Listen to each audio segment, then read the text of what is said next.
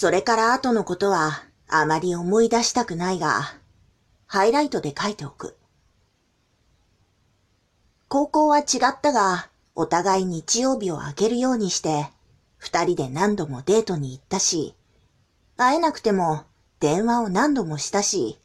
家にも行ったし、セックスもした。とにかく僕らは仲が良かった。だが、一年半ほど経って、どこかでほどけてしまった。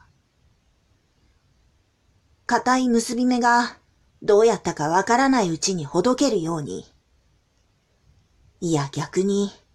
結び目一つない糸が気づかないうちにごちゃごちゃ絡まってしまうように、突然仲が悪くなり、突然別れてしまった。